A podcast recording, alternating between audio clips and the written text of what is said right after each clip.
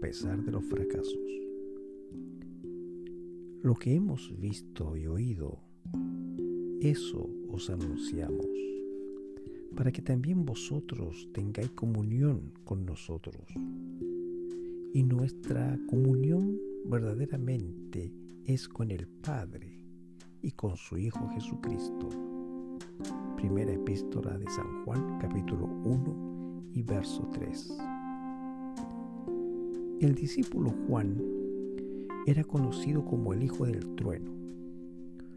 Durante tres años caminó personalmente con Jesús.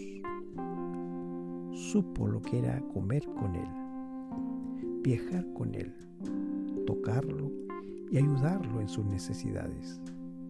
Y durante tres años el discípulo Juan disputó y desintió con los otros discípulos acerca de quién sería el mayor.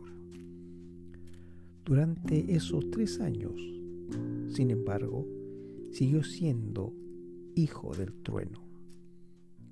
Los que piensan que la conversión y el caminar en comunión con Jesús siempre produce cambios repentinos y que si eso no ocurre, no hay una genuina experiencia cristiana. Piensen en Santiago, en Juan y en los otros discípulos. Estos disputaron y discutieron entre sí todo el tiempo que estuvieron con Jesús.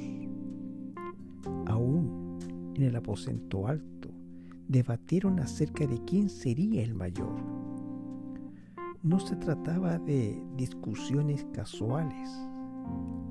Pasaban horas caminando por los senderos, debatiendo el tema, y se concentraban tanto en él que quedaban rezagados. Y Jesús llegaba al pueblo antes que ellos. Cuando finalmente lo alcanzaban, el maestro les preguntaba, ¿qué disputabais entre vosotros en el camino? Ellos cambiaban de tema, se avergonzaban de admitir lo que habían estado haciendo, pero no dejaban de hacerlo. Jesús los trató bondadosa y tiernamente. Y el discípulo Juan continuó hablando con el Señor aún después de su ascensión. Años más tarde, Juan escribió, Nuestra comunión verdaderamente es con el Padre y con su Hijo Jesucristo. Y hablaba en tiempo presente. Y al continuar Juan su marcha con Jesús día tras día, se transformó. Entonces en vez de preguntar quién es el mayor y de buscar el lugar más alto, dijo, Amados, amémonos unos a otros, porque el amor es de Dios. El propósito de la vida devocional es entrar en comunión con Jesús.